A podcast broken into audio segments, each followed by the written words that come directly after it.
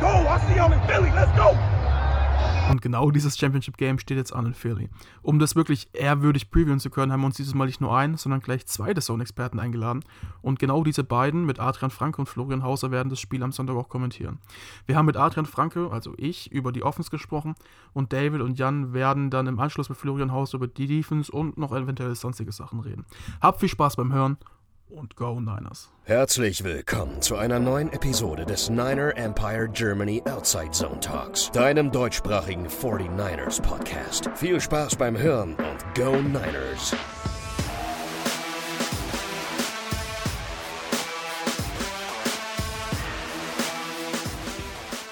Ja, damit willkommen zur heutigen Episode. Und heute ist eine besondere Episode, weil wir nicht nur ein, sondern gleich zwei Kommentatoren vom ja, sonntagigen Spiel haben werden. Ähm, und in der ersten Aufnahme, jetzt, in der wir ein bisschen über die Offense reden werden, ist der Adrian da. Hi Adrian.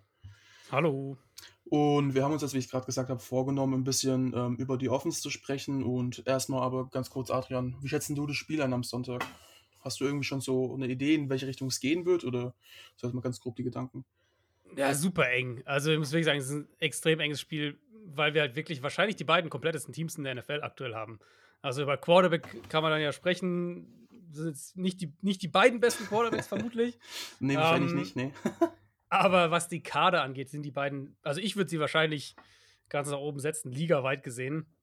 Um, und das ist, denke ich, auch der Grund, warum sie hier, hier stehen an dem Punkt. Das sind halt wirklich zwei Teams, die sich über Jahre auf beiden Seiten des Balls auch mit einer klaren Identität Teams aufgebaut haben, ähm, die es so einfach nicht oft gibt in der NFL aktuell. Und, und das macht es halt auch super schwer, das zu tippen, weil du natürlich dann dementsprechend auch sagen kannst, äh, ja, es gibt halt keinen klaren Vorteil. Also selbst wenn wir, selbst wenn wir in die AFC gucken, kannst du hier und da Matchups ausmachen, wo du sagst, okay, hier haben die Chiefs einen klaren Vorteil, hier haben die Bengals einen klaren Vorteil. Ich finde, das gibt es hier halt eigentlich nicht wirklich. Das ist halt, da reden wir dann wirklich über Nuancen, über Kleinigkeiten. Vielleicht in dieser einen Situation, in dem und dem Matchup sind die Niners, sind die Eagles ein bisschen favorisiert. Ähm, aber insgesamt gesehen sehe ich die beiden Teams sehr nah beieinander und, und erwarte auch ein enges Spiel. Ja, definitiv. Du, also ich habe da auch schon einige Artikel und auch Tweets auf letz in letzter Zeit gelesen. Da sind so Aussagen dabei gewesen, wie wenn du einen kompletten NFC Pro Bowl Roster stellen würdest, könntest du eigentlich nur Spieler von den 49ers und Eagles nehmen. ähm, und mir ist wirklich schwer gefallen, dagegen was zu argumentieren, weil eigentlich jetzt bis auf vielleicht ein, zwei Positionen, wo du noch argumentieren könntest, das ist schon ziemlich komplett, sagen wir es mal so. Ja. Ähm, gerade jetzt in der Eagles Defense, ich bin jetzt hier vom Spiel nochmal den Death Chart ein bisschen genauer durchgegangen und ich glaube, ähm, eine der Hauptpositionen jetzt in der Defense, die wirklich Fokus haben, gerade auf Defensive Tackle. Ähm, ich glaube, du hast einen kompletten Roster, wenn Ndamukong Sue Defensive Tackle Nummer 5 ist auf dem Death Chart und Liverpool Joseph Nummer 4. Hm. Äh, ich glaube, ja. auch ein bisschen über ihrem Zenit wahrscheinlich schon drüber, beide Spiele, aber puh, das waren mal vor drei, vier Jahren, waren das irgendwie so mit in den Top 10 der Defensive Tackle der Liga, ne? Ja, sind halt auch, ist halt natürlich auch die also da sind sie sich beide ja auch recht ähnlich, dass sie, ähm, wie sie diese Teams aufgebaut haben, dass sie eben halt auch klar hm. über die Line of Scrimmage kommen, jeweils. Ähm, Gerade defensiv, man Niners natürlich über die Jahre immer wieder Erstrunden-Picks, Zweitrunden-Picks mhm. in, die, in die Defensive Line gesteckt. Eagles ja eben auch. Ähm, da sind sie sich natürlich auch ähnlich und, ich, und das ist auch in meinen Augen einer von eben vielen Gründen dafür, dass diese beiden Teams so einen hohen Floor haben, weil eben sie beide mit ihrer Defensive Line auch mal vielleicht Matchups, wo man sagt, da sind sie jetzt nicht unbedingt Favorit oder vielleicht sind sie sogar Außenseiter oder es ist ein Matchup, was auf dem Papier nicht unbedingt so wahnsinnig gut aussieht, ähm, können sie halt mit ihren Defensive Lines dann trotzdem in solchen Spielen drin sein oder eben sie sogar in eine Richtung schieben, dass sie es gewinnen, wenn man, wo man vielleicht gesagt hat, ja, ich denke eigentlich, das verlieren sie, aber ähm, ein dominanter Defensive Line kann das dann ein bisschen ausgleichen. Ja, definitiv. Und was man auch zugute halten muss, ist ja auf beiden Seiten auch wirklich eine richtig gute O-Line dagegen. Ähm, ich denke, das sieht man auch, dass da das Training dann irgendwas ausmacht. Ich habe jetzt geschaut, also die 49ers O-Line ist jetzt nach dem Dallas Cowboys-Spiel die Nummer 6 gerankte O-Line in der NFL, bei den Eagles sind es die Nummer 2. Ähm, vor dem Spiel der, gegen die Cowboys waren es Nummer 2, die Eagles, die Nummer 3, die Niners. Also ein bisschen abgerutscht, aber trotzdem, denke ich mal, zwei sehr gute O-Lines, obwohl man eigentlich vor der Saison bei den Niners das nicht erwartet hätte, zumindest nicht in der Interior O-Line. Ähm, und fangen wir mal kurz an bei der Defense. Ich weiß nicht, hast du irgendwie so eine, so eine grobe Einschätzung, was der Key ist, um so ein Spiel gegen die Eagles Defense gewinnen zu können? Ja, wie gesagt, wir reden letztlich immer von kleinen Matchups, also von, von Kleinigkeiten, weil wenn ich jetzt auch wieder hier auf diesen Eagles-Kader gucke, es gibt halt keine klare Schwachstelle. Also du guckst drauf, die haben zwei sehr, sehr gute Outside-Corner, vielleicht das beste Outside-Corner-Duo ähm, in der NFL dieses Jahr. Sie haben einen sehr guten Linebacker, sie haben natürlich die Defensive Line, die hast du gerade angesprochen, sowohl innen als auch außen. Innen sicher nochmal stärker. Aber außen eben mit einem Hassan Reddick beispielsweise natürlich auch gefährliche Pass-Rusher. Ich glaube, und das ist halt so ein bisschen das, was, was für mich, das ist so eines dieser Nuancen-Matchups, was eben für San Francisco sprechen könnte, ist eben, dass ich denke, dass du vielleicht am ehesten im Slot Erfolg haben kannst gegen diese Defense. Die haben ja ihren Slot-Corner verloren, Avante Maddox. Ähm, stellen jetzt CJ Gardner Johnson wieder in den Slot. Das kann der auch, hat er bei den Saints ja auch gespielt. Aber bei den Saints eben in einer ganz anderen Struktur. Also New Orleans eben eine sehr, sehr physische Man-Cover-Defense, sehr, sehr aggressiv, sehr auch viel Blitzing und so weiter.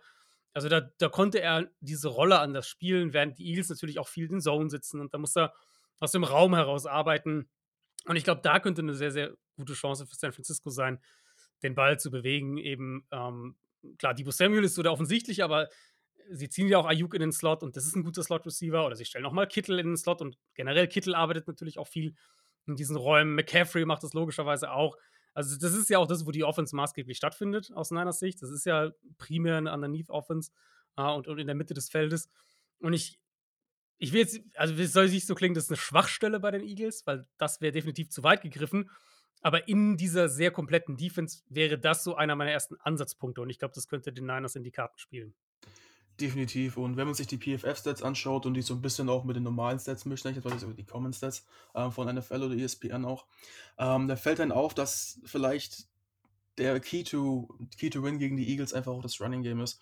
Sie sind, ich habe es mir extra mal rausgeschrieben, Nummer 24 in Yards per Carrier laut, Nummer 23 in EPA per Rush, 23 in Run Success Rate, aber da gleichzeitig Nummer 1 gegen den Pass. Ähm, und man muss es ein bisschen in Perspektive setzen. Also in der zweiten Saisonhälfte haben sie sich meiner Meinung nach wirklich gewickelt, äh, entwickelt. Ähm, in der ersten Saisonhälfte waren sie richtig krass im Pass und schlecht im Run. Da waren sie, glaube ich, Nummer 28. Sind jetzt gegen den Run wieder aufgestiegen. Ich habe teilweise auch mal 18 gelesen. Ähm, kommt jetzt 23 hin, weil das sich dann ungefähr ausgeglichen hat wieder. Also sie sind in der zweiten Saisonhälfte schon ein bisschen ausbalancierter, sage ich mal so. Aber trotzdem, ähm, der Key to Win ist, du kannst gegen die Rennen. Jetzt ist meine Frage, glaubst du, du hast ja jetzt richtig viel Footballerfahrung und kommentierst ja auch das Öfteren, sage ich mal so, bei The Zone-Spiele.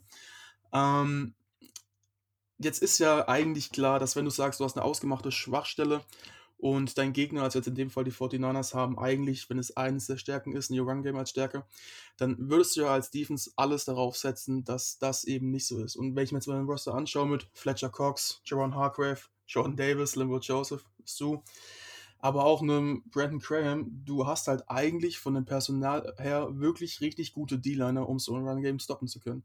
Glaubst du, dass da die Eagles wirklich drauf setzen werden und dieses Spiel so fokussieren werden, dass sie sagen, okay, wenn ihr hier nach Philadelphia kommt, es wird vermutlich so ein 9-Grad-Spiel werden, das wird vielleicht ein bisschen nass, was auch immer. Das Wetter ist jetzt zu, zum Zeitpunkt jetzt nicht so genau vorhersehbar.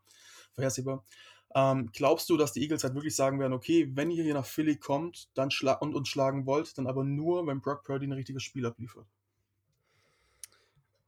Also ein Stück weit bestimmt, aber ich glaube, also die Eagles sind jetzt für mich keine Defense, wo ich denke, dass die jetzt radikal auf den Run da zum Beispiel gehen würden. Und ich meine, die Spieler, die du aufgezählt hast, ähm, da würde ich fast sogar nochmal ansetzen, weil das sind ja alles Defensive Tackles letztlich oder, oder Interior Linemen irgendwo.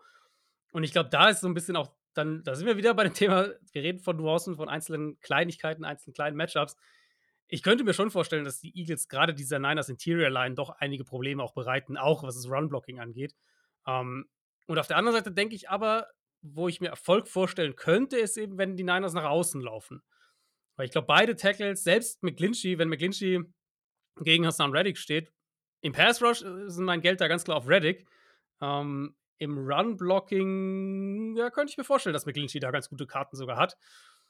Deswegen, ich glaube, es ist natürlich auch immer die Frage, und da sind die Niners sehr gut drin, wie du es verkaufst mit deinen Formationen, wie du ähm, die Defense in die Looks bekommst, die du haben möchtest. Und ich denke, dass die Niners durchaus mit dem Run-Game gerade nach außen auch Erfolg haben werden. Ich glaube allerdings auch gleichzeitig jetzt nicht, dass ähm, die Niners jetzt hier irgendwie für 200 Yards laufen und das Spiel auf diese Art und Weise gewinnen. Weil dafür sehe ich die Defense dann doch, also die Run-Defense jetzt für die Eagles ähm, mittlerweile doch zu stabil. Nochmal eben mit einzelnen kleinen Cracks. Also hier und da, glaube ich, gibt es eben diese, diese kleinen Möglichkeiten, diese kleinen Zugänge und für die Niners könnte das halt vor allem da hinter den Tackles nach außen gehen. Genau, und du hast es auch schon angesprochen, der Son Reddick ist einer der, ich sag mal, vier besten Passrusher und jetzt allein von den Stackzahlen her, da ist wahrscheinlich jeder, der richtig guten Passrush drin ist. Ähm, aber die vier, die halt am meisten Production bekommen haben, und sie haben es geschafft, in den Spielen der Saison bisher 70 Sacks zu generieren. 70. Ähm, wenn man sich mal erinnert, ich glaube 2018 war das die Saison, auch wo die Jaguars relativ weit gekommen sind, ähm, oder war es 2017, ich bin mir gerade gar nicht mehr sicher. Und da hatten die damals 16 Spiele in der Regular Season, ich glaube ein paar und 56 und ihr Spitzname war so ein Saxonville. Ähm, und jetzt hast du halt die Eagles, die mit 70 Sacks, ich glaube, ich bin mir nicht hundertprozentig sicher, ich kann es leider nicht rausfinden, inkludiert dem Spiel gegen die Giants in den Playoffs. Ähm, es ist halt eine krasse Hausnummer, 70 Stück an der Zahl. Und auch vier Spieler mit 10 oder mehr, das hat man auch so die letzten Jahre, ich glaube, vielleicht noch nie überhaupt gesehen. Ähm, du musst halt, denke ich mal, du wirst mir wahrscheinlich nur zustimmen, auch schauen, dass du nicht in diese Situation kommst, was du eigentlich immer gemacht hast, wenn du gegen die Niners Defense spielst, also nicht in dritter und lang, oder? Weil ich glaube, das bricht ja dann mhm. gerade mit McClinchy, aber auch mit einem Brock Purdy, der jetzt zwar unter Pressure ganz gut spielt, Nummer 4, das Passer Rating unter Pressure in der NFL, aber trotzdem dann doch irgendwo halt der Mr. Irrelevant ist und das auch einen Grund hat, warum er da gepickt worden ist, auch wenn er jetzt überexceeded, sage ich es mal so. Also ich glaube, in so einer Situation willst du nicht gelangen, oder? Genau, ich glaube, das ist ganz, ganz wichtig. Und man, San Francisco ist gut darin, ähm, mit seinen Early Down Plays auch diese Situation zu vermeiden. Das muss ja nicht unbedingt das Run-Game nur sein. Ähm, Screens zum Beispiel sind ja auch sehr, sehr produktiv. In der Offense Play-Action-Passspiel ist sehr, sehr produktiv. Also da gibt es ja durchaus verschiedene Wege. Aber ich bin voll bei dir. Also wenn sie in offensichtliche Passing-Situationen kommen und die Eagles wirklich gar nicht unbedingt mit Blitzing, wobei sie ab und zu ja auch, also es ist eine Defense, die schon gelegentlich mal blitzt, jetzt nicht mega viel, aber schon gelegentlich mal. Ähm, aber wenn sie allein mit dem Foreman Rush immer in Dritter und Sieben sind oder solche Geschichten, da sehe ich am ehesten auch die Gefahr, weil Philadelphia halt dann doch nochmal eine ganz, ein ganz anderes Kaliber auch dahingehend ist, wie sie halt covern können. Und das ist dann schon nochmal, finde ich, gerade ein Unterschied, wenn wir, äh, wenn wir das vergleichen mit einigen der Teams, gegen die San Francisco nicht unbedingt, also ja, doch auch die letzten Wochen teilweise gespielt hat. Dallas ist natürlich auch ein, eine sehr, sehr gute Defense. Ähm, Seattle nicht, wenn wir den Vergleich bei, bei den Playoffs halten. Die Eagles sind halt ein ganz anderes Kaliber, wenn es darum geht, eben zu covern, Räume eng zu machen und halt auch die Coverage mit dem Pass Rush zu kombinieren und dann eben wirklich dem Quarterback weniger Auswege zu, zu bieten. Und ich würde bei Purdy schon sagen, in meinen Augen, Purdy ähm, gibt dir mehr Kreativität, würde ich es mal nennen, unter Druck als jetzt Garoppolo zum Beispiel. Aber ich sehe schon auch ein Szenario, wo das in diesem Matchup hier gegen diese Defense an Grenzen stößt. Das ist ja definitiv immer so eine Sache. Und was ich immer auch predige, ist, dass man halt immer so viele Stats haben kann wie möglich, auch von der ganzen Saison. Aber das kann manchmal in einem Spiel, so blöd es klingt, komplett egal sein, weil du hast mal einen guten Tag, einen schlechten Tag. Und auf einmal hast du halt eine Defense, die eigentlich was die ganze Saison über relativ schlecht gemacht hat, aber jetzt in diesem Spiel richtig gut darin ist. Ähm, und wenn du jetzt aber auch noch bedenkst, dass Brock Purdy 23 Jahre alt geworden, ähm, ja, ist halt Rookie und so gut er auch abgeklärte gespielt hat, auch unter Druck. Wenn du jetzt auswärts bist, das hat er jetzt diese Saison auch noch nicht so oft gehabt. Seine meisten Spiele waren ja Home Games, weil die 49ers in den letzten Spielen nur fast zu Hause gespielt haben. Jetzt die zwei Spiele in den Playoffs natürlich auch Home Games waren durch den Seed. Ähm, dann kommst du direkt nach Philly, was ja auch bekanntlichermaßen wahrscheinlich einer der schlechtesten Spots ist, wo du auswärts überhaupt spielen willst. Ähm, wenn man jetzt mal vielleicht die Wettersituation in Green Bay oder auch in Chicago absehen würde. Ähm, allein also von den Fans her und von dem ja, Feeling, wie es das sozusagen ist im Stadion. Ähm, und auch den Fans, die einfach ein bisschen verrückt sind, wenn man so ehrlich sagen kann. Äh, muss ja nicht negativ sein, sondern auch positiv. Ähm, dann dann habe ich da einfach so dieses, nicht so ein bisschen Angst. Ähm, vielleicht kannst du das da ein bisschen relativieren, dass du halt mit dem Purdy, der unerfahren ist, in so einem Spiel dann vielleicht einen Nerv treffen kannst. Auch wenn es eigentlich dafür ja keinen Anhaltspunkt gibt. Ich glaube, dieses Narrativ, was man auch verhält, dass Purdy irgendwann einbrechen muss, ähm, das schiebt man jetzt eigentlich schon, seitdem er das erste Mal gestartet ist, jede Woche für Woche, eine Woche nach hinten, oder? So plötzlich anhört. Ich meine, das kann immer passieren, klar. Letztlich, der Punkt, warum man bei einem, oder warum ich bei einem Quarterback wie, wie Purdy dann halt noch vorsichtiger bin, ist eben, dass die Sample Size einfach recht klein ist. Und das hat ja nicht unbedingt damit was zu tun, per se, dass er halt ein später Pick war im Draft, sondern wenn wir die Sample Size halt erweitern aufs College, er war ja auch nicht sonderlich gut im College einfach. Also, das hat ja einen Grund, warum er an, die, an dem Spot gepickt wurde, wo er gepickt wurde. Und der Grund ist ja eben nicht unbedingt in erster Linie, keine Ahnung, äh, bestimmte Limitationen oder sowas in der Art, sondern er war ja auch im College einfach ein sehr, sehr up-and-down-Quarterback. Ähm, und wenn wir diese Sample Size halt zusammenlegen, dann ist es einfach so, dass wir noch nicht viel hochqualitatives Play von ihm auf einer konstanten Basis gesehen haben. Und deswegen denke ich, darf es schon auch noch im Hinterkopf sein, dass es vielleicht irgendwann kommt. Ich würde es aber jetzt nicht unbedingt in, in, dem Sinne verschreien hier, weil du kannst da genauso gut ein Argument machen. Ähm, Jalen Hurts spielt sein erstes Championship-Game vor heimischer Kulisse, die, äh, wo natürlich jeder den Druck hochschraubt, ähm, unabsichtlich, aber ist halt einfach so, den Druck hochschraubt, das halt vor, vor eigenem Publikum zu gewinnen. Ähm, und da kannst du genauso gut dann in diese Richtung denken und sagen, hier, äh, vielleicht hat Jalen Hurts dann irgendwie einen ganz, ganz schwarzen Tag und Purdy ist der Fokus gar nicht so krass auf ihm und er spielt halt seinen Stiefel runter. Also ich finde, da, da würde ich gar nicht zu sehr rein interpretieren. Das kann bei Purdy jederzeit kommen. Das denke ich nach wie vor, eben wie gesagt, weil wir einfach noch nicht viel auf dem Level konstant von ihm gesehen haben. Ähm, aber jetzt auf dieses eine Spiel dann geschaut, könntest du auch einen Case machen, dass, dass bei Hertz der Druck dann da ist. Genau, das war jetzt auch überhaupt nicht meine Intention dahinter, sondern ich versuche halt einfach nur, das ist ja unser Podcast und gerade Lars und ich sind ja da immerhin dabei, du kennst ja Lars sehr gut auch, ähm, dass wir halt versuchen, da sehr ehrlich ranzugehen und noch ein bisschen versuchen, da die rosa-rote Fanbrille ein bisschen abzuziehen ähm, mhm. und zu sagen, wir wollen halt irgendwie jede Eventualität ein bisschen einschätzen können und es ist ja normal ein Fakt, dass Purdy Mr. Irland war und da kann man nicht drüber hinwegschauen. Ähm, das hat ja auch einen Grund, dass er da gepickt worden ist. Ähm, deswegen mir persönlich gibt es eigentlich keinen Anhaltspunkt zu sagen, warum er jetzt einbrechen sollte in dem Spiel. Klar, der Druck kann immer ein Punkt sein, ähm, aber ich würde trotzdem optimistisch reingehen und sagen, hey, ähm, wir sind mit unserem Quarterback Nummer 3 jetzt in dem Sinne ähm, im Championship Game. Das muss erstmal dir ein anderes Team so hinbekommen. Ähm, normalerweise heißt, wenn dein Quarterback 1 out for season ist, ist die Saison vorbei. Ähm, also in den allermeisten Fällen, ich glaube, das Team, die Eagles, gegen die wir spielen, haben das 2018 auch mal anders bewiesen, ähm, dass das auch mit dem Backup-QB ganz gut geht in den Playoffs. Ähm, aber trotz alledem muss man halt irgendwo die Kirche im Dorf lassen und das ein bisschen in Perspektive immer ziehen. Ähm, was erwartest du denn eigentlich? Wird irgendwie Kai Shannon versuchen, bestimmte Spieler in das Spiel reinzubringen?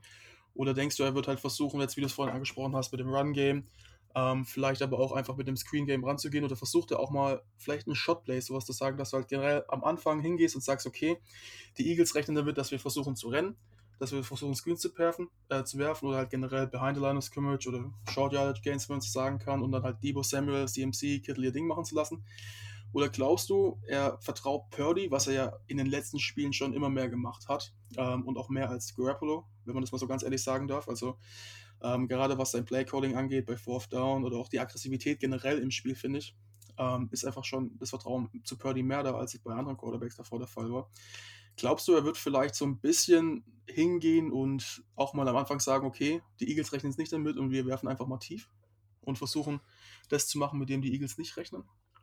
Also bestimmt ist das im Gameplan drin. Die Frage ist vielleicht ein bisschen, wie früh du das machst oder wie, also in welcher Situation du das machst. Ich könnte mir auch vorstellen, dass das wirklich kombiniert dann einfach ist, dass sie halt früh im Spiel gucken, wie können wir diese Underneath Coverage bearbeiten und das auf ganz viele verschiedene Wege machen und dann halt schauen, kriegen wir die Eagles vielleicht mal in eine Single High Coverage. Weil natürlich, das ist ja auch ein Faktor. Die Niners werden viel in 21 Personnel sein. Die werden viel mit, mit dem Fullback, mit Juszczyk auf dem Feld sein. Und die Eagles sind eine Defense, die gerne aus einer leichten äh, Box auch heraus den Run verteidigt.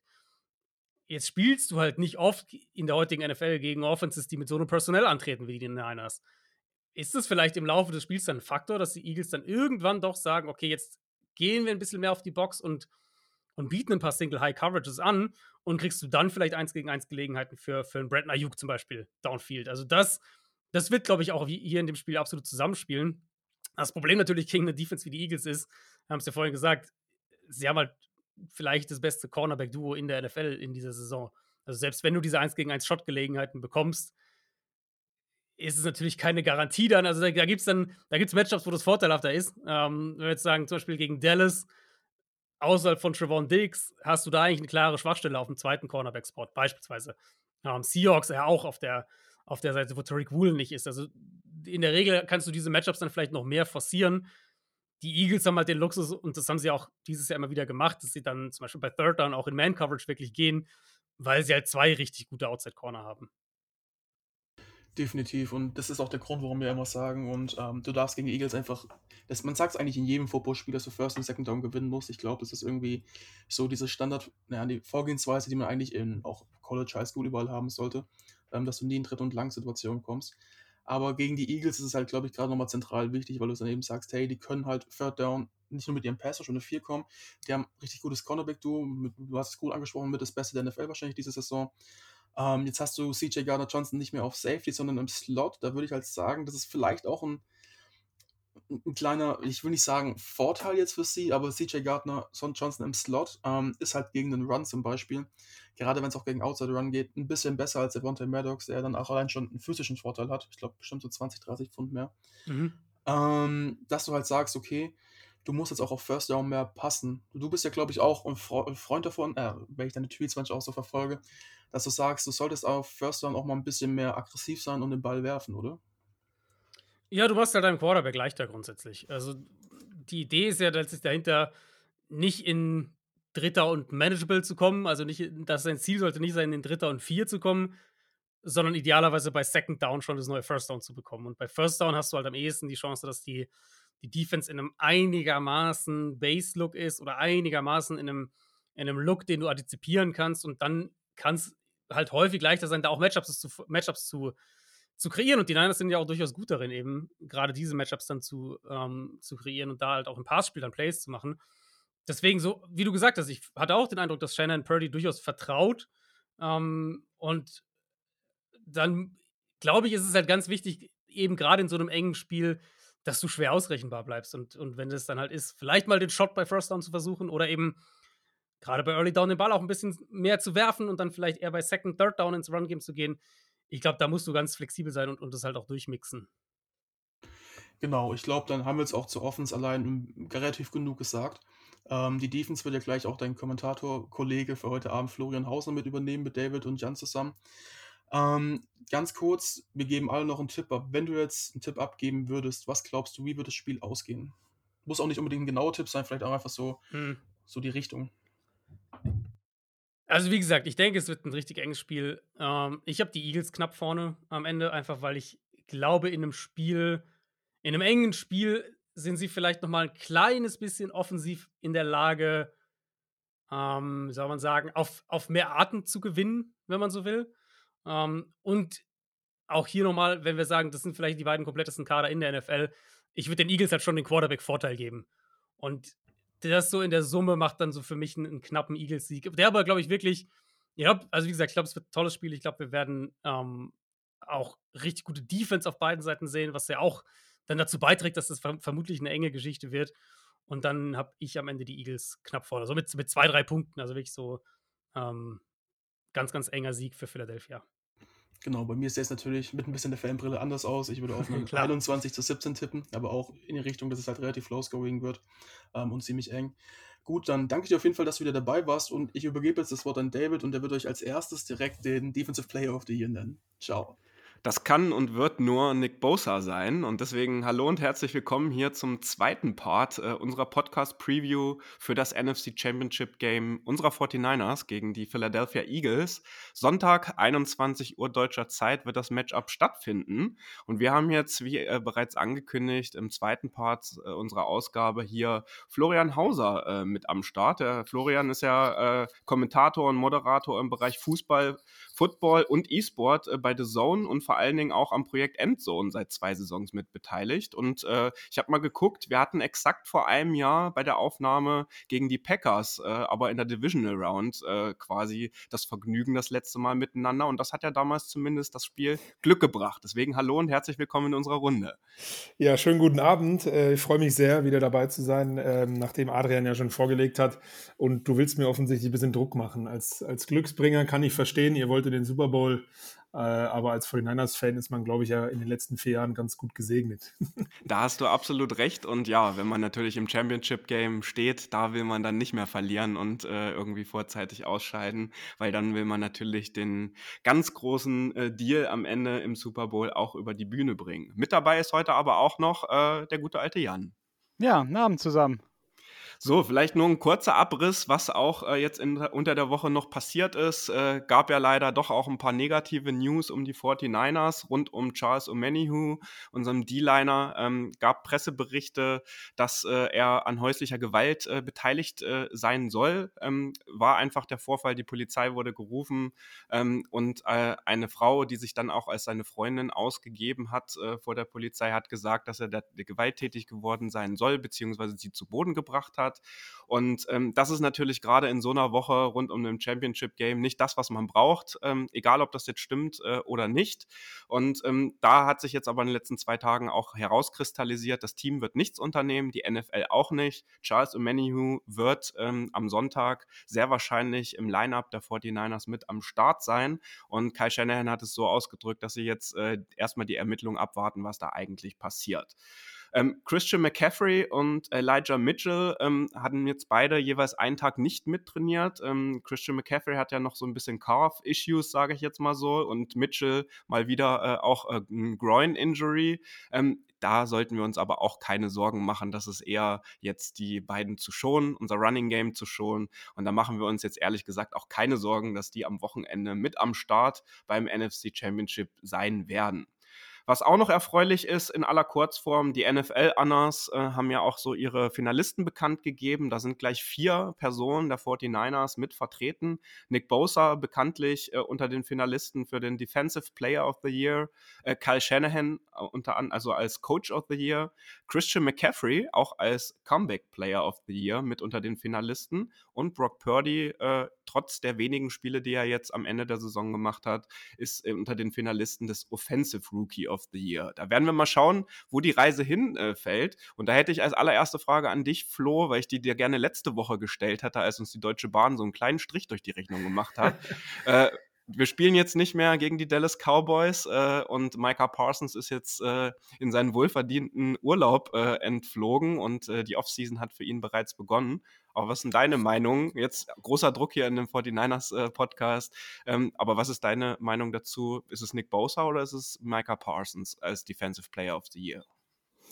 Naja, Micah Parsons war ja letzte Saison schon, äh, schon, schon da, dabei. Ne? Also insofern äh, im 49ers Podcast natürlich äh, würde würd ich auch Nick Bosa sagen, aber aus einem Grund auch irgendwie, auch wenn es bei so individuellen Preisen nichts zählt, aber irgendwie kommt mir diese, die, diese Line um Nick Bosa, wo er auch als äh, ganz klarer Teamleader immer wieder erkennbar hervorsticht, ob es an der Sideline ist, ob es auf dem Feld selber ist, ähm, sehr, sehr gut daher. Deswegen würde ich auch Nick Bosa sagen, weil das ja schon ein gutes Achievement ist, Sack-Leader der Saison zu werden.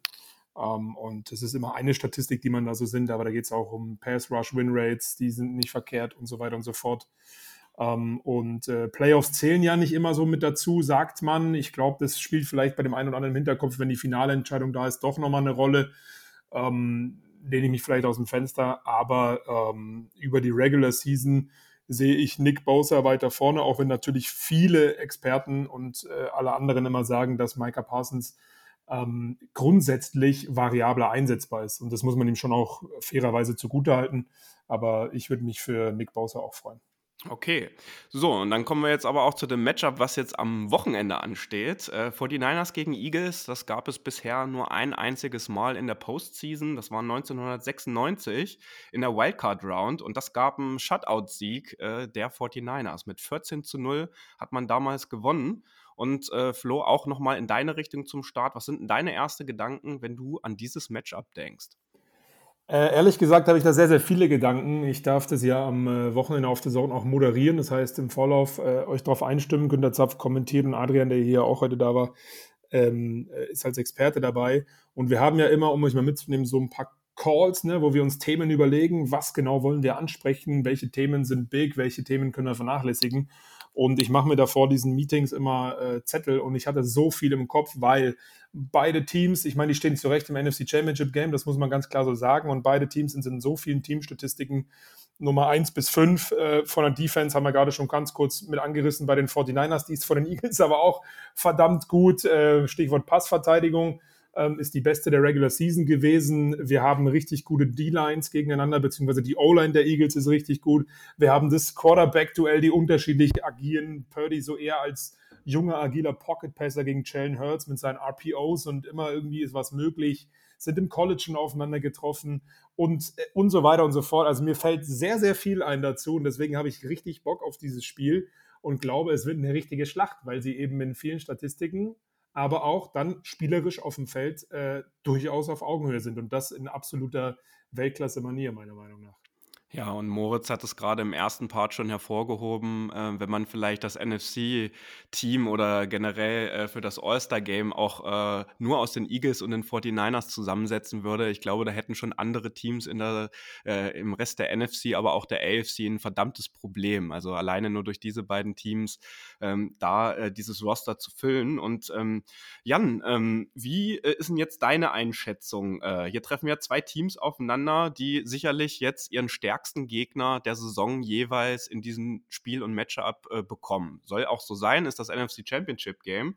Aber was sind jetzt deine ersten allgemeinen Gedanken zu dem Spiel und wie fühlst du dich jetzt äh, so drei Tage vor dem Spiel?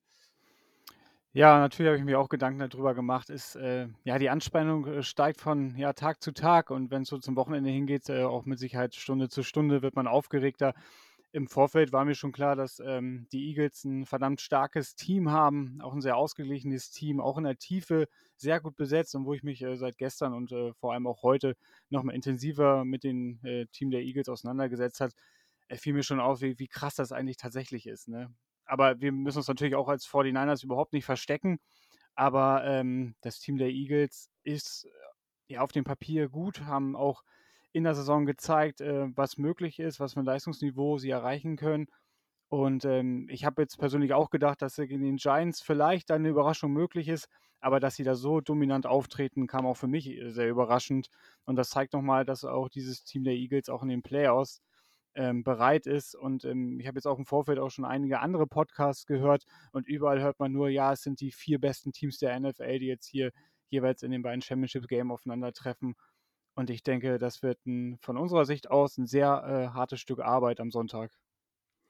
Ja, und ein viel diskutiertes Thema in den letzten Wochen ist natürlich äh, bei den 49ers die Personalie Brock Purdy. Ähm, da ist mir erstmal die Woche wieder bewusst geworden, dass wir übrigens äh, diesen äh, Pick an Stelle 262 im letzten Draft bekommen haben als Compensatory Pick für CJ Beffard, äh, der ja zu den, Jacks äh, zu den Jaguars gewechselt ist. Und ähm, er hat es ja auch in der Offseason geschafft, Nate Sudfeld ähm, einfach äh, den Platz, den Roster-Spot dann äh, wegzunehmen und im 53-Mann-Roster der 49ers unterzukommen. Nate Sudfeld war ein, als Backup-Quarterback gesigned worden bei den 49ers mit einer garantierten ähm, Ausschüttung von 2 Millionen Dollar. Das heißt, die 49ers sind sehr wahrscheinlich äh, während der Offseason und äh, nach dem Draft erstmal davon ausgegangen, dass Nate Sudfeld die Nummer 3 wird. Und da muss Brock Purdy ja schon auch Eindruck hinterlassen haben. Flo, wie beurteilst du denn jetzt äh, Brock Purdy jetzt nach den letzten Wochen, die du ihn gesehen hast und vielleicht auch gerade nach den beiden Spielen jetzt in der Postseason ähm, gegen die Seahawks und ähm, gegen die Cowboys? Also ich finde es äh, unfassbar witzig und spannend irgendwie, weil ähm, es glaubt mir jetzt sowieso keiner mehr, wenn ich das sage, aber so nach dem Draft dachte ich, ach cool, eine schöne Ergänzung, was man von ihm gesehen hat. Äh, vielleicht kann man den so ein bisschen sich großziehen bei den 49ers und vielleicht ist es ja mal einer für die Zukunft. Dass es so schnell geht, damit habe auch ich nicht gerechnet. Und überall liest man da die Cinderella-Story, das Märchen von Brock Purdy, der steile Aufstieg und dies und das und jenes. Und ähm, der passt einfach zu Kyle Shanahan und in diese, in diese Offense perfekt, finde ich rein. Ich meine, das kommt nicht von ungefähr, dass er bisher ungeschlagen ist, dass er das beste Rating hat in der Regular Season in den letzten fünf Wochen. Ist, glaube ich, jetzt mit Playoffs immer noch auf zwei, Platz zwei oder Platz drei von den Quarterbacks. Ähm, Passing Yards pro Attempt war er ganz vorne mit dabei. Also, das kommt nicht von ungefähr. Der hat ein großes Talent, das haben die 49ers und auch Kyle Shannon und wer auch immer ihn da gescoutet hat, auf jeden Fall gesehen. Und er hat eben auch, das, wenn man da ein bisschen recherchiert und zurückguckt, im Training Camp schon auch überzeugt, auch die Mitspieler ähm, die sich da auf ihn, auf ihn verlassen haben, wenn es um Raps geht, wenn es gegen, wenn es als Defense gegen die, gegen die zweite Garde der Offense geht, um irgendwelche Spielzüge einzustudieren, etc. Und das finde ich trägt auch dazu bei, denn er hat nämlich als Backup-Quarterback sehr, sehr häufig gegen die beste Defense der Liga gespielt im Training. Und ich glaube, das hat ihm auch einfach weitergebracht. Natürlich sind jetzt Playoffs und jede Woche wird es schwieriger. Jan hat es auch gerade gesagt, die Eagles sind ein verdammt gutes Team in allen Bereichen des Footballs, äh, wie ich auch finde. Und ähm, Woche 1 in den Playoffs war richtig stark, brauchen wir nicht drüber reden. Wieder Rookie-Rekord gebrochen. Er hat immer noch einen Rookie-Rekord immer noch ungeschlagen. Aber letzte Woche hat man schon gesehen, wenn die Defense besser wird und wenn sie der, äh, der, der O-Line vor ihm auch so ein bisschen Probleme bereiten kann, dann äh, muss er sich noch beweisen unter Druck. Aber wenn er ähm, das Vertrauen weiterhin seiner Jungs da vor ihm hat, und das hat er definitiv, dann kann er zu seinem Spiel kommen, dann kriegt er die Unterstützung von keinem geringeren als Christian McCaffrey im Backfield oder Mitchell, der sie auch ganz gut macht. Und ich glaube, dann kann echt was gehen. Und ich habe, bevor ihr darauf antwortet, vor ein paar Wochen eine steile These äh, rausgehauen und habe gesagt, an 49ers Stelle würde ich vielleicht sogar, weil ich erinnere mich, als wir in diesem Podcast auch schon mal darüber gesprochen haben, als Trey Lance gedraftet wurde, gebt Purdy den Starterjob nächste Saison, egal was diese Saison rausspringt, und lasst Jimmy G als Backup da bleiben und für Trey Lance kriegst du bestimmt ein paar Picks. Diese These haue ich jetzt hier mal mit rein. Uh, das oh. äh, äh, ein bisschen Salz auf die Wunde streuen. Nein, das nein, ist kein Salz auf. Nein, nein, ist, nein, ist ja definitiv nicht so. Ne, das ist. Äh, Aber es ist spannend, sehr spannend. Auf jeden Fall. Ähm, lass uns trotzdem, also weil wir dieses Thema bei uns intern natürlich auch besprechen und im Podcast auch immer jetzt gesagt haben, lasst uns jetzt bitte die Saison zu Ende bringen. Und es sind ja jetzt auch schon Stimmen auf jeden Fall äh, äh, näher gekommen, auch in der Bay Area und rund um die San Francisco 49ers, dass äh, Brock Purdy auch nächstes Jahr äh, sehr wahrscheinlich der Starting Quarterback der 49ers sein wird. Die Casa Jimmy Garoppolo wird sich äh, eher äh, aus unserer Sicht äh, verabschiedet haben, ähm, weil es eben jetzt zwei junge, sehr talentierte Quarterbacks auf dem Roster gibt. Aber ich persönlich mag jetzt auch nicht ausschließen, dass äh, äh, Trey Lance äh, vielleicht in der Offseason auch irgendwie getradet wird. Aber lasst uns diese Diskussion, wir laden dich gerne in der Offseason, wenn die Football-Saison ist ja, ja leider gerne, auch gerne. dazwischen ein bisschen, dass wir immer mehrere Monate nicht ganz so viel Content haben und äh, darüber sprechen können, gerade die Zeit dann, die auch nach dem Draft ist. Höchst interessante Diskussion, die würde ich an der Stelle jetzt aber gerne verschieben und da laden wir dich natürlich gerne ein, um genau darüber zu sprechen, weil auch da sind wir natürlich sehr gespannt, wie es mit den 49ers weitergeht und er hat uns ins NFC Championship Game geführt, vielleicht sogar in den Super Bowl, vielleicht holt er sogar den Super Bowl für uns, äh, dann gibt es wenig Argumente dagegen und da gebe ich dir absolut recht. Ja, ich wollte auch keine, keine große Diskussion da anstellen, du sagst absolut richtig, von Woche zu Woche schauen, von Spiel zu Spiel, wie es immer so schön heißt. Aber um das nochmal abzuschließen, er macht es sehr, sehr gut. Und er passt aber auch einfach in dieses System von Kyle Shannon perfekt rein. Also es ist ein Fit von beiden Seiten, meiner Meinung nach. Auf jeden Fall. Und so äh, Pocket Awareness und gerade die Spiele oder die, die Spielzüge und die, äh, die Plays, die er vor allen Dingen auch extenden kann. So, ne? da, ich erinnere mich an ein Video, das hat er im Mai letzten Jahres nach dem Draft gesagt. Da wurde er von dem Report von Matt Miyoko auch gefragt, was, wo, würdest du dich einschätzen? Ne? Äh, oder wie, was ist deine größte Stärke? Und da sagt er genau das, was er jetzt in der NFL tut. Und das äh, ist, finde ich, auch eine Gabe. Und das haben wir ja auch in den letzten Folgen so ein bisschen hervorgehoben. Der weiß schon, was er kann. Und vor allen Dingen, wenn er mal äh, wirklich einen Fehler macht und er wird jetzt auch in dem Spiel Fehler machen, dann ist er im nächsten Snap aber wieder bei voller Konzentration und äh, actet eigentlich wie ein Veteran Quarterback und nicht wie ein Rookie Quarterback. Und das ist der große Vorteil. Und ich habe heute auch noch äh, bei 49ers Talk bei Matt Miyoko gehört, da war sein Tight End von Iowa State, äh, Charlie Collar, ähm, zu Gast. Der ist ein Viertrunden-Pick gewesen, spielt er jetzt bei den Ravens. Und der war auch bei Iowa State das äh, Lieblingstarget von Purdy. Und auch er hat erzählt, er ist meistens sogar erst der dritte oder vierte Read äh, von äh, Brock Purdy gewesen, genauso wie es jetzt mit Kittel auch ist. Ne? Der hat ja sieben Touchdowns jetzt durch, ähm, äh, durch äh, Purdy auch äh, erzielen können. Und auch dieses Monster-Play letzte Woche gegen die Cowboys, als er den Ball da so jongliert hat, das war ja auch der vierte Read, glaube ich, im Endeffekt von Brock Purdy. Und diese Connection mit den Tight Ends, die er hat, die darf er natürlich hier gerne bei uns weiterführen. Okay, dann äh, lasst uns den Switch jetzt aber zu äh, der äh, Offense der Eagles und vor allen Dingen auch äh, zu unserer Defense so ein äh, bisschen äh, reinbringen. Und das Battle in den Trenches, das wurde auch schon in dem ersten Part angesprochen. Und ähm, da wird natürlich auf beiden Seiten wieder einiges passieren und die sind sehr, sehr, sehr gut aufgestellt. Lasst uns doch aber mal einen genaueren Blick jetzt nochmal auf die Eagles Offense werfen. Und äh, die Namen äh, sind euch auch, liebe Hörerinnen und Hörer, alle bekannt. Jalen Hurts, Miles Sanders, AJ Brown, Devonta Smith, Jason Kelsey, nur um fünf davon zu nennen. Das sind alles Top-Spieler, die in der ganzen NFL bekannt sind. Und es gibt eigentlich jetzt keinen Weakness-Spot, weder in der Offense noch in der Defense bei den Eagles, den man jetzt wirklich ausmachen kann. Und das sind Spieler, die jeder Defense und auch unserer Defense vor allen Dingen Probleme bereiten können. Und da würde ich vielleicht an dich, Jan, in erste Richtung äh, ein bisschen gehen. Was meinst du denn? Was müsste unsere 49ers Defense tun, um diese RPO-Offense, äh, was Flo auch gerade schon angesprochen hat, äh, in Zaum zu halten und äh, einfach dafür zu sorgen, dass das Scoring nicht so vorangetrieben wird.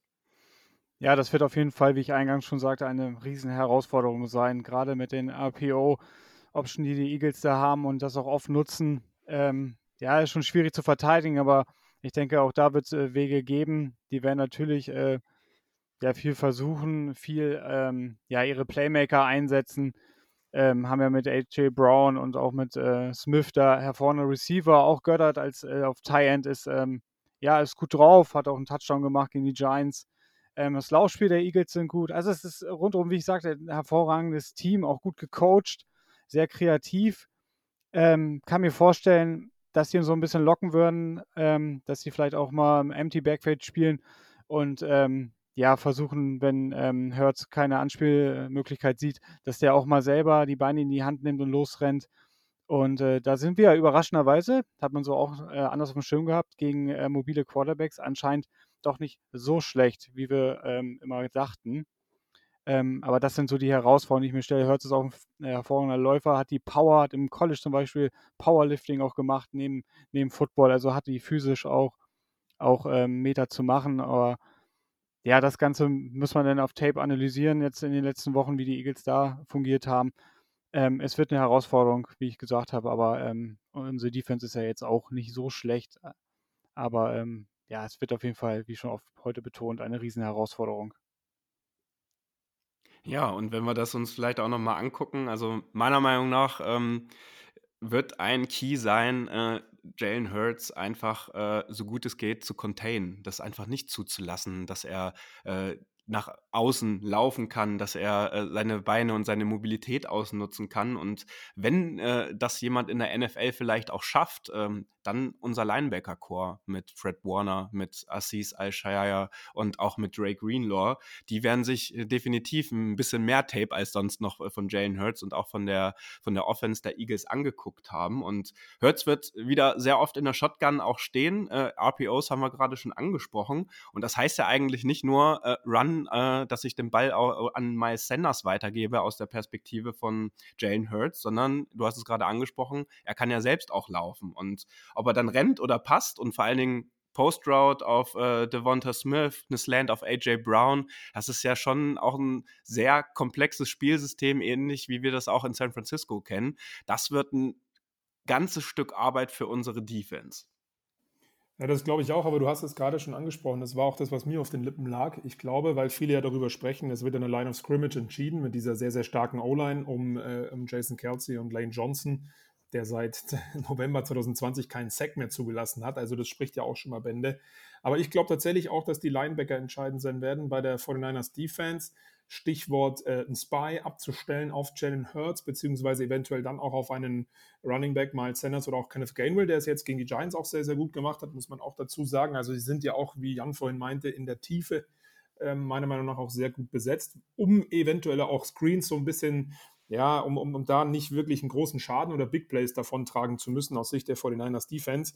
Für mich steht und fällt das also mit, der, mit dem Linebacker-Core auch der 49ers und dann aber auch, und da sind die Eagles einfach verdammt gut, vor allen Dingen Jalen Hurts, bei der Ballübergabe an den Running Back oder eben auch bei den Fakes. Ne, ganz, ganz lange noch den Ball zu halten, erst spät den Ball doch nochmal rauszuziehen, selber dafür zu gehen und rauszurollen aus der Pocket oder auch eben dann in, in Play-Action zu vergehen. Und ich, ich glaube, dass die Eagles tatsächlich viel auch natürlich APOs ihre Identität zeigen werden, aber auch versuchen mit Play-Action die 49ers so ein bisschen zu locken, eben gerade auch die Linebacker ein bisschen zu locken, ähm, näher heranzukommen, in Anführungsstrichen, um dann vielleicht über so kurze Fenster äh, über die Mitteldistanz im Passspiel zuzuschlagen. Denn da waren sie auch sehr, sehr gut. Das ist der Entwicklungsschritt, den die Eagles gemacht haben, von einer lauflastigen Offense zu einer flexiblen, variablen Offense mit AJ Brown, mit Devante Smith und Jalen Hurts hat auch einen sehr, sehr guten Namen. Und wenn eine 49ers Defense eine in Anführungsstrichen Schwäche hat, dann ist es die Passverteidigung über die mittel-lange Distanz.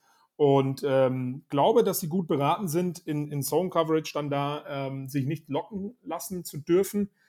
Alles andere, da sind sie schon, da können sie schon dagegenhalten. Herausforderung definitiv. Und es wird auch Big Plays geben über den Lauf. Aber ich glaube, du musst vor allen Dingen diese, diese, dieses Kurzpassspiel, was die Eagles halt auch ganz gut können und was sie sich vielleicht überlegen würden, äh, in den Griff bekommen, weil sie rein statistisch da ihre kleine Schwachstelle haben. Ja, definitiv. Und äh, also ich bin der ganz klaren Meinung, die 49ers, äh, äh, auch im Allgemeinen jetzt nicht nur auf die Defense bezogen, müssen hier jetzt an dieser Stelle am Sonntag einfach ihr bestes Saisonspiel abliefern, um eine Chance in Philadelphia gegen die Eagles zu haben und als Sieger vom Platz zu gehen. Da muss wirklich ein Rad ins andere greifen. Und ähm, wir haben es ja in der Offense gerade im ersten Part auch schon äh, gehört, äh, was da alles passieren muss. Aber auch in der Defense müssen dann die Big Plays einfach wieder kommen. Und ich glaube schon, dass die 49ers mit den all den Aspekten, die du gerade angesprochen hast, ähm, es durchaus schaffen können, auf Jalen Hurts äh, da einfach auch Druck aufzubauen. Und ähm, der struggelt dann auch in gewissen Situationen ähm, doch gern mal, äh, wenn dann der Druck auch ein bisschen zu krass kommt. Und das darf man auch nicht unterschätzen. Also das habe ich auch noch mal rausgeguckt. Ähm, im, äh, das Spiel generell ähm, bei den 49ers, 17 von 23 Startern, äh, die in den letzten Jahren in einem NFC oder AFC Championship Game standen. Das ist eigentlich nur Mooney Ward bei uns gewesen ähm, für die Chiefs. Ähm, und bei den Eagles sind es gerade mal sechs Leute. Selbstverständlich ist jetzt das nächste Spiel das, äh, oder ist das, das, das wichtige Spiel das nächste Spiel. Und äh, man will ja immer jedes Spiel gewinnen, aber die Erfahrung, die jetzt vielleicht in den Playoffs äh, herbei, äh, rumkommt, die kann dann schon eine große Rolle spielen. Weil wenn wir uns das letzte Spiel der Eagles vielleicht auch nochmal angucken, da würde ich auch gerne deine Meinung nochmal, Flo, äh, zu hören. Hast du das sogar erwartet, dass die Eagles äh, in der Form so dominant äh, gegen die Giants das Spiel auch gewinnen? Ähm, das wird ja, kann ja ganz schnell eine ganz andere Situation äh, im Lincoln Financial Field werden, wenn man dann auf einmal zurückliegt als Eagles in den Playoffs und äh, nur so in Anführungsstrichen ein recht leichtes Spiel gegen die Giants im Vorfeld hatte. Ja, definitiv. Äh, ich wollte noch kurz anschließen und sagen, ich glaube auch, dass es darum geht, weil du den Druck auf Jalen Hurts angesprochen hast, dass man ihm nicht immer zu viel Druck gibt, sondern eine gute Balance hat weil äh, die Eagles Offense ist auch sehr anpassungsfähig. Das ist das, was ich meinte über die einzelnen Matchups der Saison hinweg, wo sie dann mal irgendwie jetzt wie gegen die Giants in den Playoffs über 250 Yards, Rushing Yards haben. Äh, und in einem anderen Spiel sind es dann irgendwie 380 äh, Passing Yards von Jalen Hurts. Also da muss man schon eine gesunde Mischung finden. Und äh, ja, ich habe damit gerechnet, dass sie über die Giants so drüber fahren. Ähm, ich hatte mich tatsächlich auch mit Adrian Franke, äh, haben wir uns bei der Zone zufällig noch getroffen, weil der das Spiel dann auch kommentiert hat, ich das vorherige. Ähm, und, und wir haben damit gerechnet, es wird, es wird viel kurze Läufe geben, es wird so Lauf geben, sechs Yards, dann nochmal ein kurzer Pass über fünf Yards, neues First Down. Es wird lange Drives geben der Eagles. Und die Giants haben das einfach nicht in den Griff bekommen, weil die Defense nicht gut genug ist. Ich glaube, dass sie mit einem kleinen Überraschungsmomentum in der Offense durchaus auch Potenzial hatten, den einen oder anderen Drive besser zu Ende zu spielen aber die Eagles schlägst du, wenn du eine gute Defense hast. Und deswegen sagte ich ganz zum Anfang, das wird eine Schlacht, weil die 49ers eine verdammt gute Defense haben. Und ich glaube, dass sich beide Teams in der Offense wirklich strecken müssen, um ihre Drives und Touchdowns äh, zu Ende zu bringen. Und auch das kann für mich ein Faktor sein, dass man die Eagles in lange Drives mit der Offense hält. Spiele sprechen immer darüber, ähm, lass die Offense nicht aufs Feld, bleib mit deiner eigenen Offense lang auf dem Feld. Aber ich glaube, wenn du äh, im Laufspiel zwei, dreimal, wo die 49ers Defense gegen, gegen den Rush ja auch zweitbeste Defense der Regular Season war, wenn du die immer so bei kurzen Läufen hältst, so, dann äh, ist es Zweiter und Neun und dann Dritter und Sechs. Vielleicht kriegst du die dann auch dadurch zermürbt. Das ist dann auch wieder eine Erfahrung, so eine mentale Geschichte, wie du vielleicht auch meinst. Ich glaube, das könnte auch ein Faktor sein, um die Eagles daran hinzubekommen, zu sagen, okay, dann gehen wir mehr aufs Passspiel und dann kommt es genau darauf an, was ich vorhin meinte. Ja, was mir noch äh, sehr wichtig ist, oder was mir ja, auffällt, wenn man Spiele der Eagles verfolgt hat, auch über die letzten Jahre, so nebenbei, sage ich mal, ist ganz wichtig, diese, ja, diese Fanliebe dort in Philadelphia, aber die, genau diese Fanliebe kann auch umzwitschen. Gerade wenn es nicht läuft, ist dieses äh, Publikum auch sehr aggressiv ihren eigenen ähm, Spielern gegenüber. Man hat manchmal das Gefühl, dass die sogar den Weihnachtsmann verprügeln würden, wenn es denen irgendwie helfen wird. Also es ist ganz, ganz ähm, ja, schwieriges Publikum, das hört man ja immer wieder so. Ähm, ja, und wenn es gerade bei den Eagles nicht läuft oder wir müssen eher dafür sorgen, dass sie überhaupt nicht ins Spiel finden, dass es mal nicht läuft, dass wir vielleicht in Führung gehen und vielleicht den nächsten Drive dann auch gleich stoppen, dass wir dieses Momentum halt komplett einfach löschen von den Eagles. Ich meine, die sind gut drauf, wir haben es besprochen, die haben die Giants äh, geschlagen, klar geschlagen, sind ähm, ja durch die Liga marschiert fast, ne? Je nachdem, ob die jetzt einen leichten Schedule haben oder nicht, das mal dahingestellt. Aber sind auch verdient ähm, in den First Seed eingefahren und äh, erwarten natürlich viel von ihren Eagles, sind ein sehr emotionales Publikum. Und wenn wir da ein bisschen eine Störung reinkriegen, kann das gerade in Philadelphia einmal umswitchen. Und ich denke, so eine Situation, dass Philly mal großen, oder was heißt großen Rückstand, oder dass sie in einem wichtigen Spiel gegen einen wirklich starken Gegner, und wir sind ein verdammt starker Gegner, mal zurückliegen und es vielleicht nicht läuft, dass das Ganze mal umswitchen kann und dass es dann für die Eagles ein sehr, sehr schwieriges Spiel ähm, werden kann, gerade mit unserer ähm, physischen noch dazu. Das könnte auch ein Schlüssel zum Erfolg sein an diesem ja, Sonntag jetzt. Ja, und da würde ich gerne noch an Flo anschließen. Und das war ja auch so ein bisschen der Erfolgsfaktor dann auch im letzten Spiel gegen die Cowboys. Äh, gerade weil die 49ers wieder über 35 Minuten Time of Possession hatten und die Defense äh, der Eagles äh, dann einfach zu, äh, der, der Cowboys einfach zu lange auf dem Feld stand, hat man dann schon gesehen, da war die Konzentration nicht mehr bei 100 Prozent. Und wenn du dann immer wieder dieses physische Spiel der 49ers ähm, durch unsere Blocker auch im Passing und im Running Game, und das sind ja dann nicht nur, ist ja nicht nur unsere O-Line, das sind ja auch Tight Ends, unsere Running Backs, unsere Right Receiver, die immer wieder komplett physisch spielen und dann auch so eine Defense mal zermürben können. Das muss so ein bisschen der Erfolgsfaktor sein. Und wenn wir den ersten und den zweiten Part jetzt so ein bisschen zusammenpassen, wir müssen das Running Game einfach äh, wieder versuchen zu etablieren und durchzusetzen. Ähm, und äh, das war ja gegen die Commanders auch in der Saison äh, ein Spiel, was die Eagles verloren haben, als die Commanders wirklich 41 Run Plays gefahren haben, eine Time of Possession von über 40 Minuten hatten wir müssen genauso wie gegen die Cowboys wieder diese Third Down äh, Efficiency äh, an den Tag legen, also die konverten, so stark wie das gemacht wurde. Und auf der defensiven Seite, mit der wir uns ja ein bisschen mehr befassen, die Dinge, die wir gerade angesprochen haben und hauptsächlich das Containen oder das Containing von Jalen Hurts halt voranzutreiben, dass er nicht ausbrechen kann. Und wenn wir das schaffen, über die komplette Spielzeit irgendwie aufrechtzuerhalten, dann bin ich persönlich davon wirklich überzeugt, dass wir dieses Spiel auch äh, gewinnen werden. Und äh, dann werden die Eagles sich auch ganz schnell umdrehen äh, und auf die Anzeigetafel schauen und wenn sie zurückliegen und ein schlechteres Gefühl bekommen, weil sie in dieser Situation, in dieser Saison dann einfach noch nicht waren. Und das muss unser Erfolgsrezept sein. Und ich persönlich freue mich da auch sehr drauf. Und Jan hat es gerade ja schon so ein bisschen angesprochen, was da im Stadion abgeht. Also ich persönlich werde mich am Samstag auch noch in den Flieger setzen und dieses Spiel, diesem Spiel beiwohnen. Äh, und ich habe da ehrlich gesagt auch ein bisschen Respekt vor so. Also weil das ja schon, Jan hat es so geschrieben, geschrieben. Die sind sehr rough, die Fanbase äh, in Philadelphia. Und äh, ich werde da jetzt nicht unbedingt mit einem 49ers-Jersey mich, glaube ich, hinstellen, sondern äh, ich werde was anhaben, aber äh, auch in die Richtung, aber jetzt nicht komplett in Rot gekleidet. Und das finde ich auch äh, aber auch in Ordnung so, weil ähm, ich bin auch so ein bisschen Fußball sozialisiert, sage ich jetzt mal so. Äh, ich mag das äh, sozusagen, wenn das auch mal so ein bisschen in die Richtung geht, aber ich bin sehr gespannt, wie das da vor Ort laufen wird. Cool, bist du, bist du, habe ich es richtig verstanden, du bist also zum Spiel dort. Genau, genau. Ich habe äh, sehr, sehr spontan stark. jetzt am Dienstag äh, quasi entschieden, dass ich da hinfliege. Es war nach mega. dem Spiel gegen die Cowboys noch gar nicht klar. Und ja, das ist jetzt einfach so once in a lifetime Playoff-Spiel von den 49ers mal mitnehmen. Und dadurch, dass es ja jetzt auch an der East Coast ist, in Philadelphia, hat sich das ganz gut angeboten. So. Stark, stark. Ich wünsche dir ganz viel Spaß und berichte hier fleißig dann in eurem Podcast. Ne? Ja, sehr und, gern. Und ich wollte da eigentlich auch nur noch dran anschließen, so ein bisschen mit einem Augenzwinkern. Es muss, glaube ich, so sein. Es ist die NFC East. Da sind die Cowboys-Fans doch genauso. Die Eagles-Fans und auch die oder Schön, dass du den Vergleich wenn, ziehst. Das ja, freut aber mich. Wenn es nicht läuft, dann wird da scharf geschossen von der Tribüne. Ja. Äh, nein, Spaß beiseite. Es ist ja auch klar und auch in Philadelphia, ich meine, das ist seit 2000 das Team, das am häufigsten im Championship-Game war in der NFC. Also die sind ja auch irgendwo, auch wenn man es immer nicht so denkt, ne, äh, in Anführungsstrichen, wirklich nur in Anführungsstrichen erfolgsverwöhnt. Dazu eben auf die 49ers treffen, die in drei der letzten vier Saisons in diesem Championship-Game standen. Also das, da, da, ist auch schon eine Menge Brisanz einfach dahingehend drin.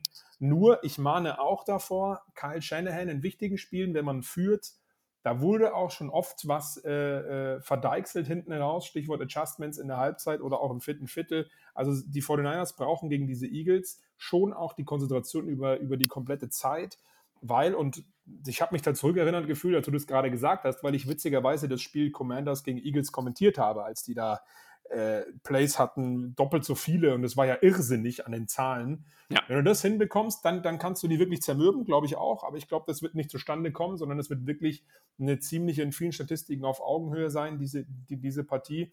Und wenn du dann aber in Führung bist, darfst du dich eben nicht zu sicher fühlen und musst genauso weitermachen, weil die Eagles auch in Rückstand, wenn sie dann zum Beispiel viel passen müssen, und das ist das, was ich vorhin schon mal kurz angeschnitten hatte, immer eine Antwort parat haben und immer brutal gefährlich sein können. Und ähm, das wird, glaube ich, wichtig sein für Kyle Shannon und die 49ers. Ja, und um das vielleicht auch noch abzurunden, wenn das Spiel eng bleibt, äh, wovon wir alle ausgehen, dann ist natürlich der Faktor Special Teams auch wieder ähm, gegeben. Und da haben wir ja mit Robbie Gold jemanden, der die perfekte Postseason immer noch hat und ähm, noch nicht ein Field Goal und noch nicht ein äh, Extra Point äh, für die äh, generell in der Postseason auch in, bei seinen äh, vorherigen Clubs verschossen hat. Er steht bei 25 von 25 Field Goals und 37 von 37 Extra Points. Und da sehe ich dann auch schon die Vorteile leicht bei den 49ers, äh, was die Special Teams Arbeit, zumindest was die Kicking Unit äh, und die Scoring Unit dann anbetrifft, an. Und ähm, da würde ich jetzt Lukas auch nochmal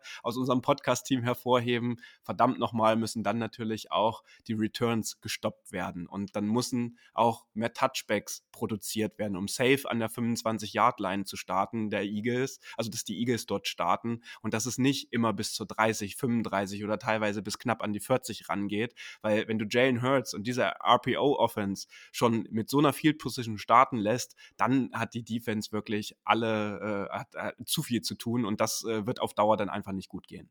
Ja, absolut richtig. Das ist ähm, gerade jetzt so tief in den Playoffs, sage ich mal, ein ganz, ganz wichtiger äh, Aspekt im Special Teams Play. Und wir haben uns ja gegenüber der letzten Saison schon verbessert, das muss man schon sagen. Laufe der Saison oder gerade die äh, Regular Season war schon recht ordentlich bis gut, würde ich mal behaupten. Aber irgendwie so Ende der Saison, gerade in den Playoffs, ähm, ja, da haben wir dann gerade bei äh, Returns zu viel zugelassen. So ehrlich muss man auch sein.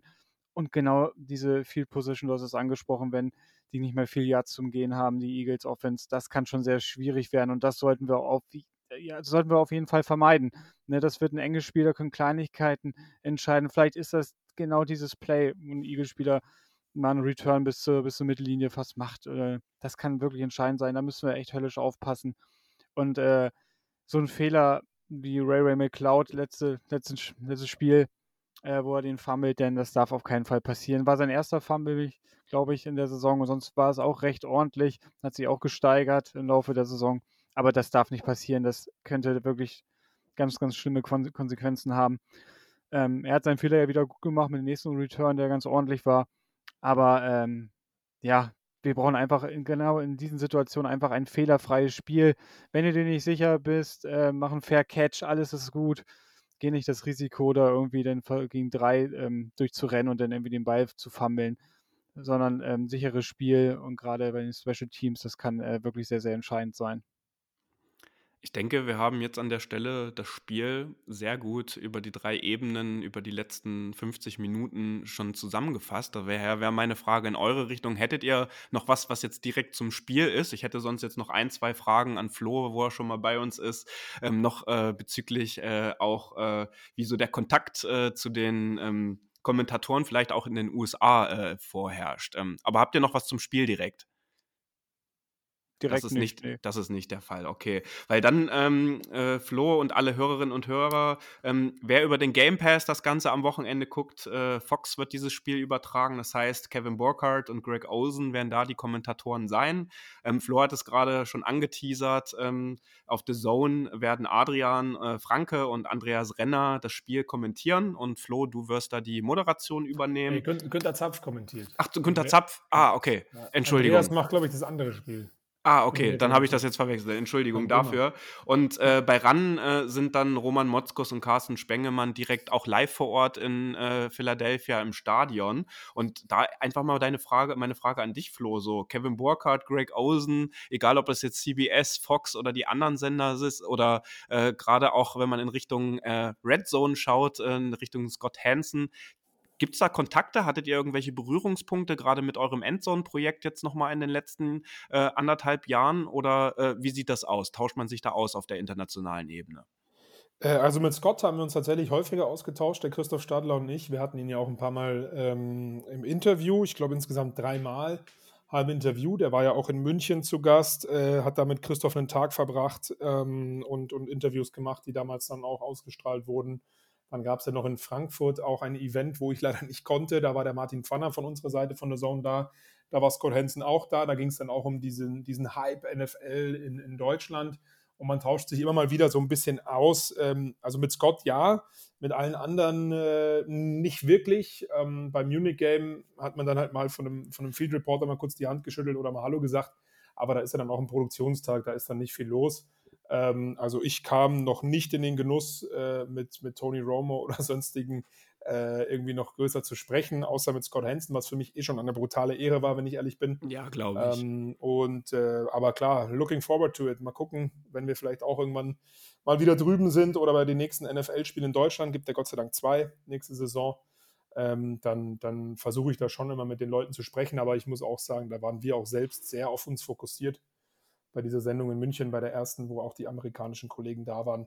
Also es herrscht zumindest bei mir nicht so ein großer Austausch. Und ich weiß nicht, wie es bei den anderen Kollegen ist. Günther Zapf ist seit 40 Jahren, glaube ich, in der NFL-Berichterstattung mit dabei. Ich glaube, der kennt einige. Also der kennt auch Pressesprecher und, und, und einzelne Mitarbeiter von vielen Vereinen, weil er auch immer ständig drüben ist. Er ist auch zum Super Bowl wieder drüben. Also der hat, glaube ich, viel Austausch schon erlebt. Aber ich bisher nur mit Scott, aber damit kann ich leben. Ja, das ist ja auch einfach ein guter Typ, ne? Egal, wo ich den sehe, in welchen äh, Podcast auch, ne? Ich glaube hier Tiziana Höll und Christoph Kröger bei dem Gridiron Podcast, die hatten auch äh, einen Videocall mit ihm. Also der ist ja exakt so wie äh, in der Red Zone äh, als Typ, auch äh, wenn man ihn, mit, wenn man mit ihm dann spricht und auch äh, halt nicht nur die Kamera auf ihn gerichtet ist, sondern wenn man wie wir jetzt hier gerade einfach eine Aufnahme zusammen hat, das finde ich schon irre. Also ist schon ein, ein krasses Original, sage ich jetzt mal so. Ne? Der, der, Typ, der Typ lebt einfach dafür und das merkst du und davon schneide ich, mir eine, schneide ich mir eine Scheibe ab, weil ich versuche auch immer in den Podcasts oder irgendwo so zu sein, wie ich zu Hause bin. Ich rede häufig, wie mir der Mund gewachsen ist. Natürlich muss man immer auf seine, auf seine Aussprache und sowas achten, wenn man kommentiert. Ne? Aber der Typ ist einfach Wahnsinn. Den kannst du nachts um zwei wecken und irgendwelche Sachen fragen. Äh, er weiß es, auch wenn da ein Riesenapparat dahinter steckt. Aber der Typ ist echt, er ist, er ist richtig, richtig gut.